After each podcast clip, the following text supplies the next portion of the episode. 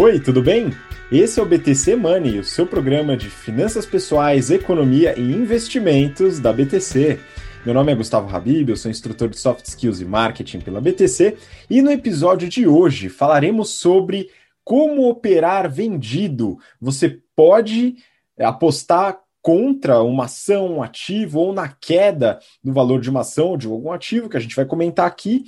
Como fazer isso, em quais circunstâncias, os riscos e a gente vai comentar um pouquinho sobre o uso desse tipo de operação hoje em dia. E para me acompanhar nessa conversa, estou aqui com o Rafael Lopes, instrutor de risco e performance do General Finance Program, nosso curso de mercado financeiro. Fala aí, Rafa, tudo bem? Fala pessoal, tudo bem? Prazer estar com vocês novamente. Vamos lá falar um pouquinho hoje sobre operações que não são tão comuns, que nem todo mundo conhece, operações que permitem que a gente opere vendido no mercado. Vamos lá, pessoal. Bora lá e também com a gente Marco Palhares, instrutor de investimentos do nosso curso de business, o GBP. Fala, Marquinho. É isso aí, Habib. Olá a todos. É sempre uma honra, um prazer estar aqui no nosso BTC Money e nesse que é o nosso 54 episódio, falaremos sobre como operar vendido. Vamos que vamos, Habib. Pois é, vamos lá. E para você que está ouvindo a gente pelo BTCcast ou acompanhando a gente pelo YouTube, não esquece de seguir a gente lá no Instagram, instabtcompany, e também se tem interesse em desenvolver tanto em estratégia, finanças, comunicação, negociação, marketing, conhecer o nosso curso de business, o General Business Program, que tem inscrições abertas para as turmas regulares do primeiro semestre de 2021, e também para você que está afim de se desenvolver no mercado financeiro, quer conhecer tudo sobre esse tipo de operação que a gente vai falar aqui hoje e muito mais, conhecer o General Finance Program. Vai lá no nosso site btcompany.com.br. Bom, vamos lá, pessoal. É o seguinte, eu já ouvi falar bastante sobre esse tema, fuçando na internet, né?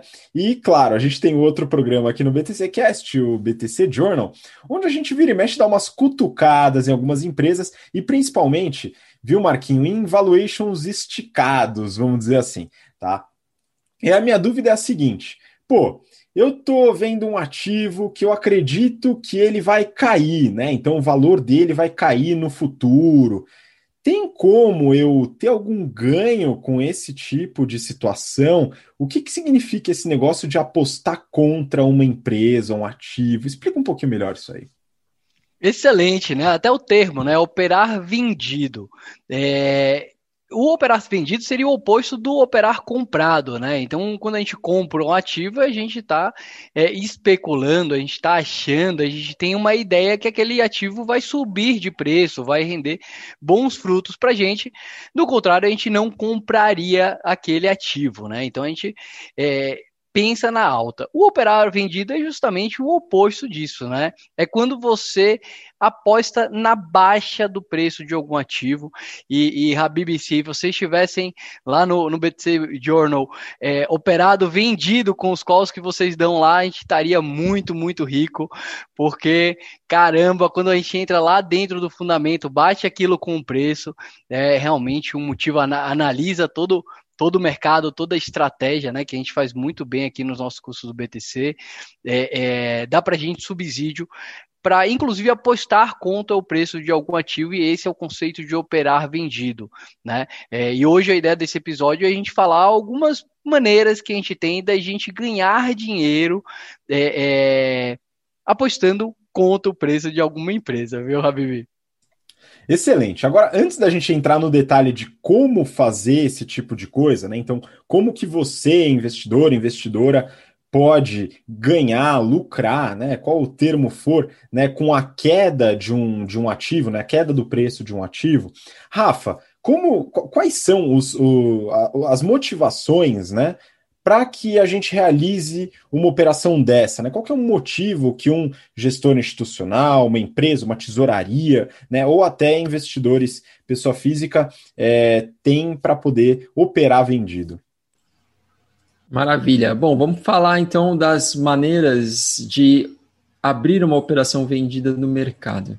Nós conseguimos fazer isso basicamente através da utilização de instrumentos derivativos ou fazendo uma operação permitida na bolsa, que é o chamado aluguel de ações. Vamos falar de cada uma delas. Primeiro, falando sobre os derivativos, é, são dois, né, comumente utilizados: os contratos futuros e as opções de venda, ou as chamadas puts, é o termo em inglês, né? Opção de venda e put são sinônimos. A gente consegue também operar vendido através de contratos a termo, mas eu vou explicar os futuros e os contratos a termo têm um significado ou algumas semelhanças com o contrato no que diz respeito ao ganho com a queda caso a gente opere vendido. Então, através da utilização primeiro dos contratos futuros, o contrato futuro ele não exige que seja depositado nenhum valor, ou seja, eu não preciso ter o valor financeiro do que a gente chama de notional, que é a exposição.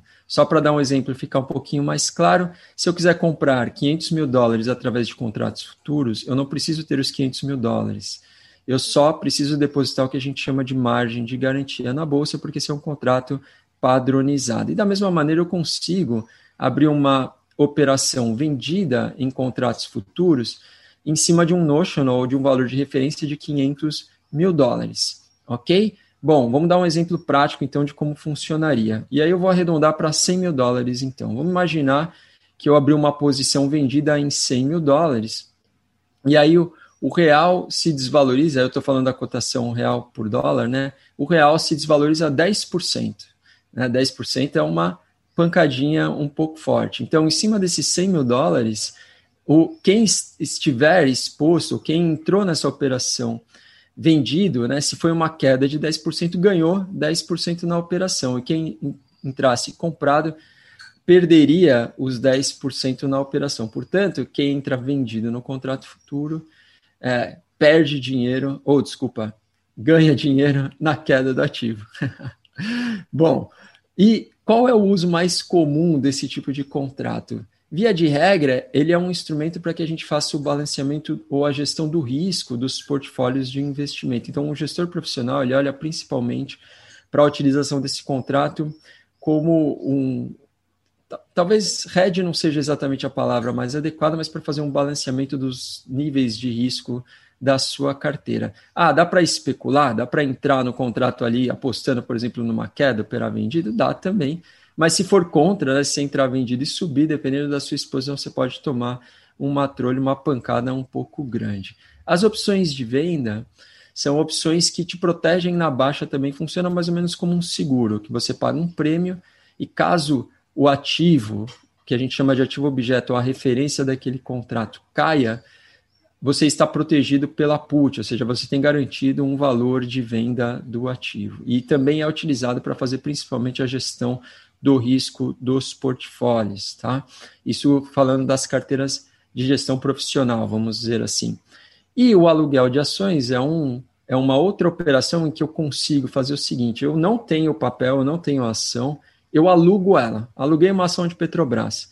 A partir do momento que eu aluguei, eu passo a ser detentor dos direitos daquela ação. Eu sou o titular, é como se eu fosse o dono. E aí eu vendo ela no mercado, mas eu vendo sem ter, né? Ou seja, eu aluguei a ação e vendo se ela cair, quando o contrato vencer, eu recompro mais barato e devolvo aquele papel para quem me emprestou. Perfeito?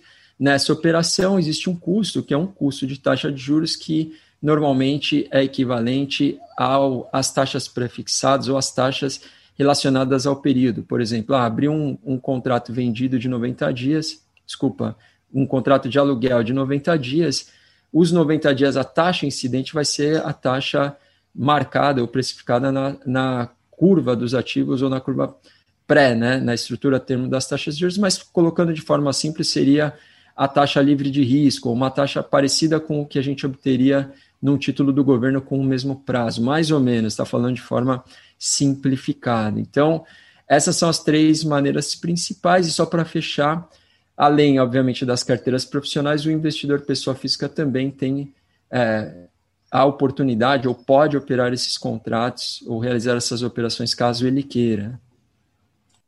Pois é, nesse caso, alguns investidores pessoa física, viu, Rafa, utilizam para especular. Então o Marquinho até comentou, né? A gente faz as análises, né? Dá uma olhada, e muitas vezes o investidor pessoa física apostando na queda de um, de um ativo, né, ele vai lá e faz uma operação vendida em relação a esse ativo. Mas aqui a gente tem riscos, né, Marco? Acho que você pode complementar falando tanto sobre aluguel de ações ou eventualmente, ou eventualmente os puts, né? E eu queria também que você comentasse um pouco sobre o que, que seria a alavancagem, porque o pessoal fala que na operação vendida muitas vezes você não tem nem limite para suas perdas. Vamos lá, comente um pouquinho sobre essas operações também, Marco. Excelente, excelente, Habib. É importante mencionar, pessoal, que aqui a gente está abrangendo aí três das principais formas de maneira é, é, mais simples, né? Uma maneira introdutória, e que no GFP e até no GBP um pouquinho, a gente entra com profundidade é, em todas essas, essas matérias, em todos esses, esses instrumentos na qual permite que a gente possa operar vendido. Né? É, antes de começar, comentar, Habib, sobre a perda né, que a gente, pessoa física, pode ter, vamos falar um pouco pouquinho do, do início, né? Qual que foi a, a principal motivação de contratos derivativos? É, e grande parte desse motivo vem da proteção, né? É, nas aulas eu costumo mencionar, por exemplo, imagina, Habib, que você é um fazendeiro, né? E que você plantou lá um, meu, um monte de milho. Só que aquele milho demora para nascer, para crescer e que você possa vender ele para fazer a felicidade da galera. Beleza? E hoje o milho ele está num preço bom, digamos de mil. E nesse preço de mil, você faz lá toda a estrutura da sua empresa.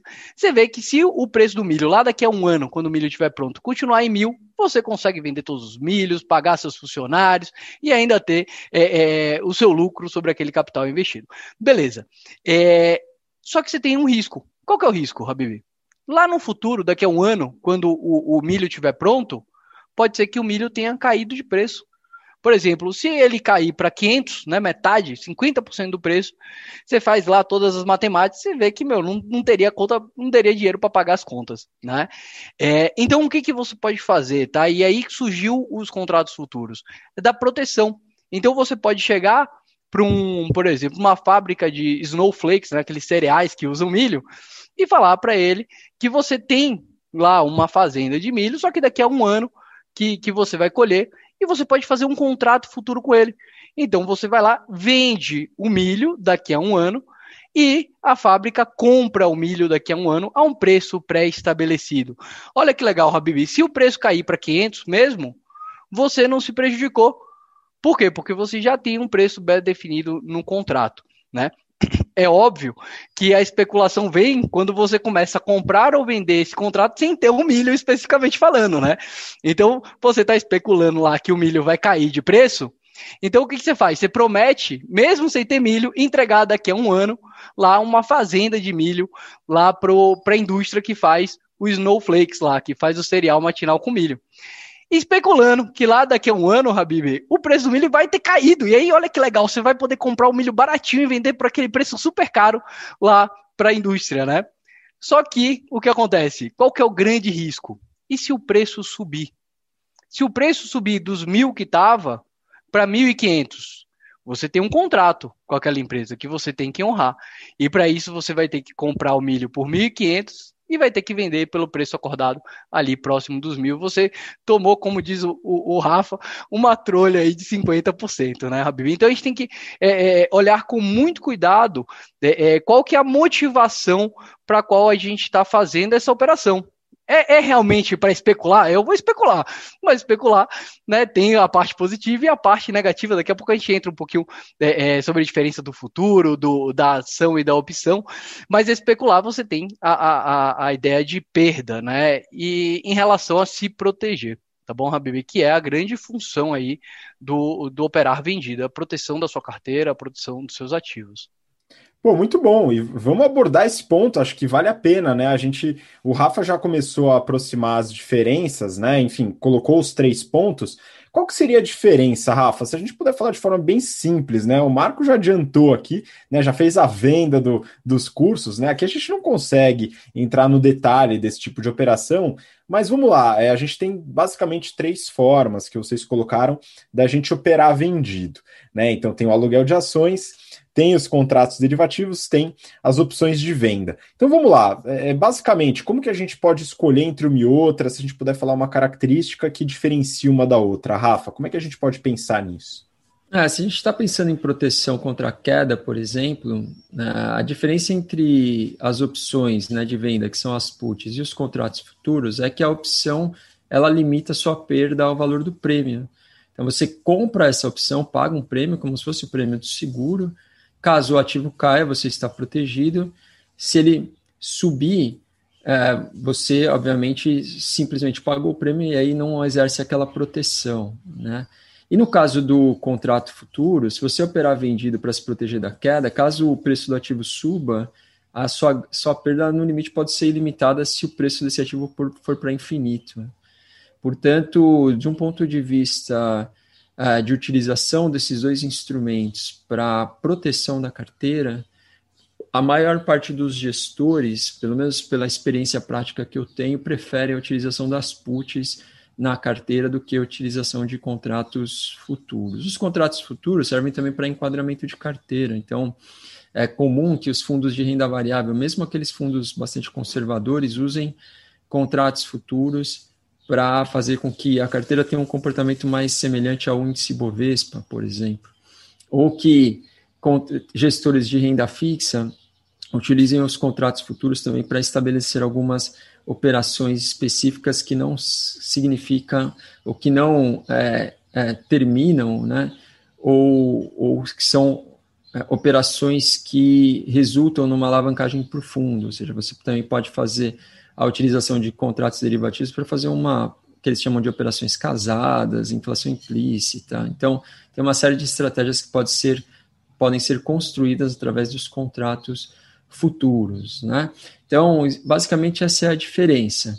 E o, o termo de ações, né? Ou, desculpa, falei de novo o termo, é porque é muitas vezes utilizado, tem um, tem um significado parecido, mas o aluguel das ações é um contrato uh, muitas vezes utilizado por fundos para conseguir uma renda extra. Então, pega, por exemplo, um fundo passivo de índice Bovespa, que paga a taxa de administração, mas ele precisa replicar o índice. O que, que ele faz? Ele aluga uma parte do portfólio dele para justamente fazer frente aos custos de taxas de administração e outras taxas eventuais do fundo, e esse ganho vai para o cotista. Né? Então você consegue pegar esse ganho do aluguel e remunerar o investidor que, que comprou aquela cota.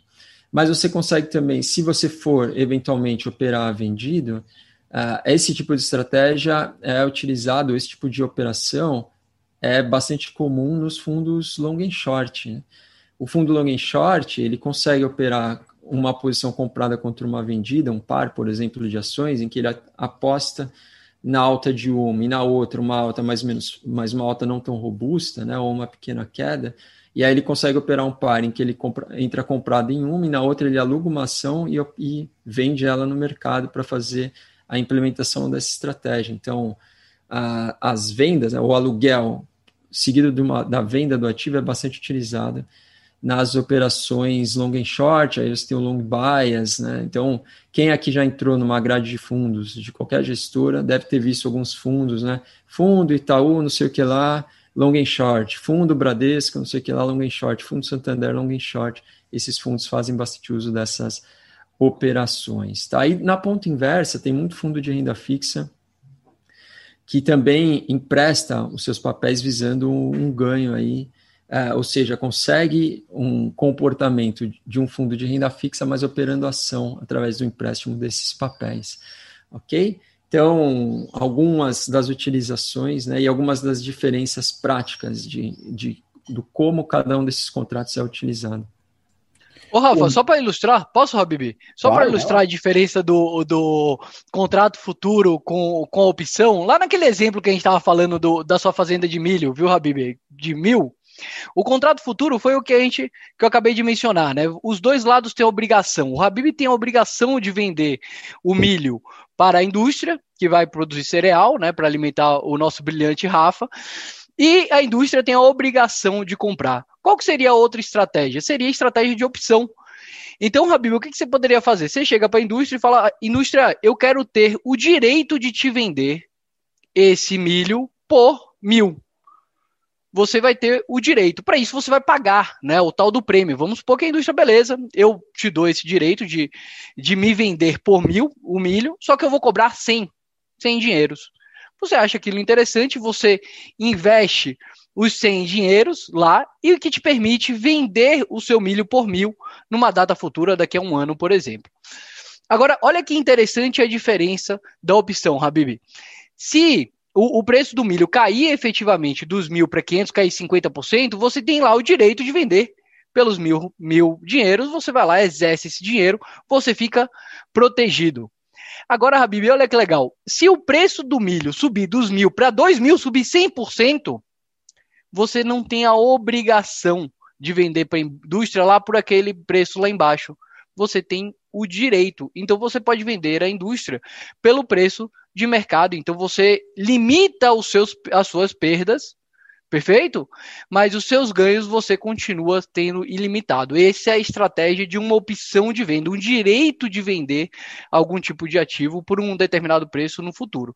Né? É, e aí, também trazendo a diferença que você tinha me perguntado lá, pô, e a diferença entre é, realmente se proteger e a diferença de especular? Né? Então, no, utiliza, utilizando opções para se proteger, vamos supor que você tem uma carteira de ações e aí você pega um pequeno valor dessa carteira e compra esses direitos de vender a carteira lá no futuro por um determinado preço. Por quê? Porque se todo o preço da sua carteira cair, aquela pequena parte que você colocou de proteção vai recuperar suas perdas. Essa é o conceito da proteção tá? E muita gente o faz, e é, e é saudável que a gente tenha isso na nossa, é, na nossa carteira, proteções contra a queda do preço dos ativos que a gente, é, que aquela carteira é composta. E tem um outro lado que é da especulação. E aí é o mais legal de todos, a Bibi. Você vai lá me dar um call de incógnita que, meu, aquele negócio ali não vai dar certo. O que, que eu posso fazer? Eu que não tenho ação nenhuma na carteira, eu posso mesmo assim comprar direitos de vender aquela ação no futuro por um determinado preço. E aí, quando a ação desaba, eu vou lá e ganho a diferença entre o preço em que a ação está no momento daquele contrato e o preço que eu tenho direito de vender. Habib, tá com você. Desculpa a interrupção. Não, mas foi providencial, viu, Marco? Porque é importante colocar é, justamente a função né, desse tipo de contrato, a, o motivo pelo qual foi criado. Enfim, muita gente usa de outras formas, né? Mas é importante a gente esclarecer. E aqui eu acho que um ponto que o Rafa colocou é muito importante, né? Que é a questão do limite. Se você faz uma operação comprado, né? Você vai lá e investe numa ação, num ativo ele tem um chão, né? Então do chão não passa, de fato não passa, né? Você comprou ali, na pior das hipóteses, ele vale zero, né? E aí você perdeu 100%. Na operação vendido já não é assim, como o Rafa colocou. Se você, por exemplo, há dois anos fizesse uma operação vendida de Tesla, né, que vencesse esse ano, por exemplo, né, você não teria perdido só 100%, né, você teria perdido muito mais do que isso. Então nem vou fazer a conta, mas seria vergonhoso e provavelmente alguém quebraria fácil numa dessa. Né? Mas é, é, é, uma, é uma forma de proteção com os devidos cuidados, né? Acho que esse é um ponto, um ponto relevante para a gente colocar aqui, né? E aí, pessoal, acho que um, uma outra, um, um, um, outro esclarecimento legal de fazer, né, Marco, a questão do, do aluguel de ações, né? Acho que você já teve algumas experiências também nesse tipo de operação, se quiser compartilhar, acho que vale a pena, né? Mas dentro do aluguel de ações, como que a gente opera? Acho que talvez seja o mais, o mais próximo do dia a dia do investidor pessoa física, né?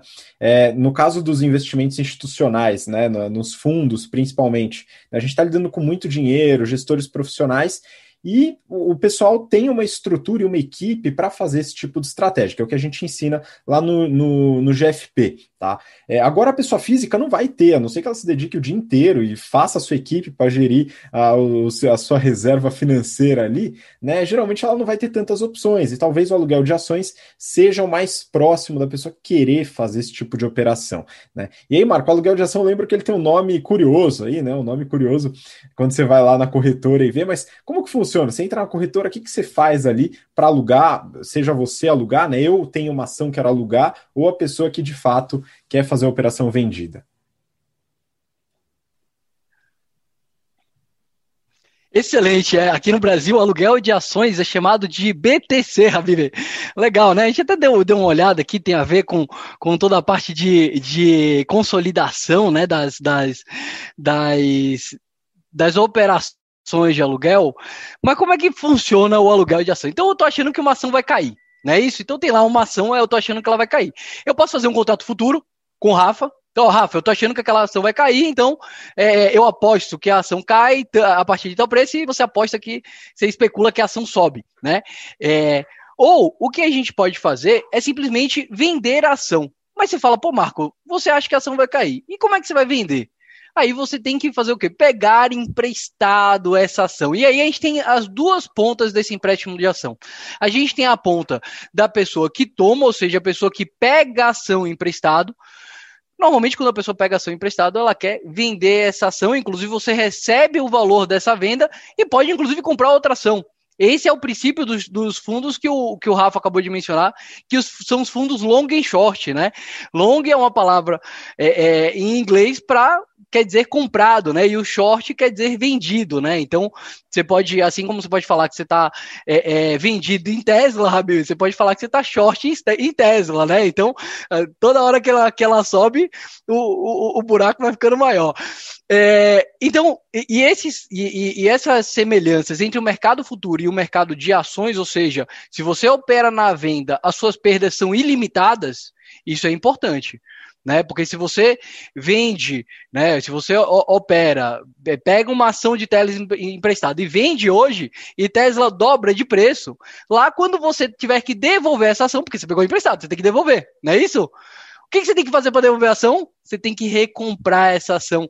E se a ação dobrou de preço, Rabib, o que você tem que fazer? Você tem que pagar o dobro do que você recebeu inicialmente, fora o custo de alugar a ação né, que o Rafa comentou, normalmente é um jurozinhos e algumas taxas daí de, de da intermediadora e lá da B3, tá?